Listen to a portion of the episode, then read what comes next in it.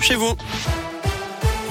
C'est avec Colin Cotte. Salut Colin. Salut Eric, salut à tous. À la une, ce mardi, elle avait pu s'enfuir du Bataclan avec d'autres spectateurs alors que l'assaut des forces de l'ordre n'avait pas encore été lancé ce soir du 13 novembre 2015.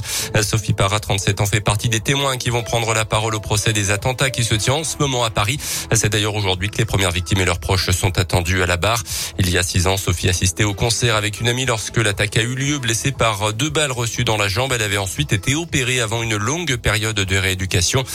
Installée depuis quelques années maintenant près de Lyon, elle a décidé de suivre le procès, une décision qui n'a pas été immédiate. J'ai changé d'avis à peu près tous les jours. Le lundi, je voulais y aller, le mardi, je voulais plus. Ça a été assez compliqué et en fait, en en discutant avec mon avocate, qui m'a vraiment rassurée, qui m'a vraiment dit qu'il y avait rien à craindre, que c'était vraiment sécurisé, j'ai commencé à me dire euh, oui. Après, je regrette pas du tout, même si les deux jours où j'y suis allée ont été euh, assez durs. Je me dis que voilà, j'ai pris la bonne décision en y allant. C'est important pour moi aussi d'écouter le procès, de voir les débats comme ils avancent. Et c'est vrai que euh, moi j'étais au Bataclan, mais après, bah, on voit vraiment toute la soirée, on voit vraiment bah, le 13 novembre de tout le monde. Et c'est important. Tout le travail qui a été fait par les policiers, en fin de compte, de voir tout ce qu'ils ont fait. À la fin, c'est même plus qu'un procès, ça devient presque un documentaire. Et vous pouvez retrouver le témoignage de Sophie en intégralité sur radioscoop.com.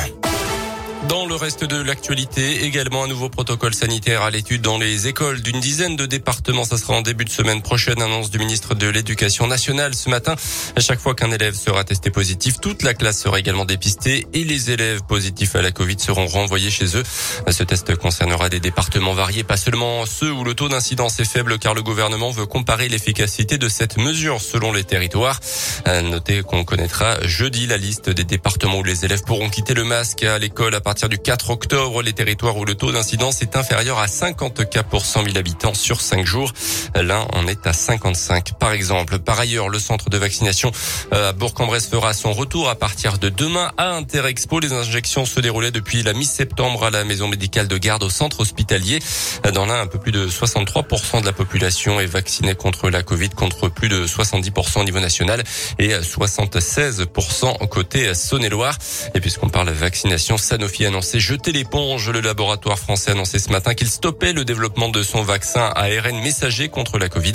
Le laboratoire s'est rendu compte qu'il arriverait trop tard sur le marché alors que 12 milliards de doses de vaccins auront été produites au total d'ici la fin de l'année 2021.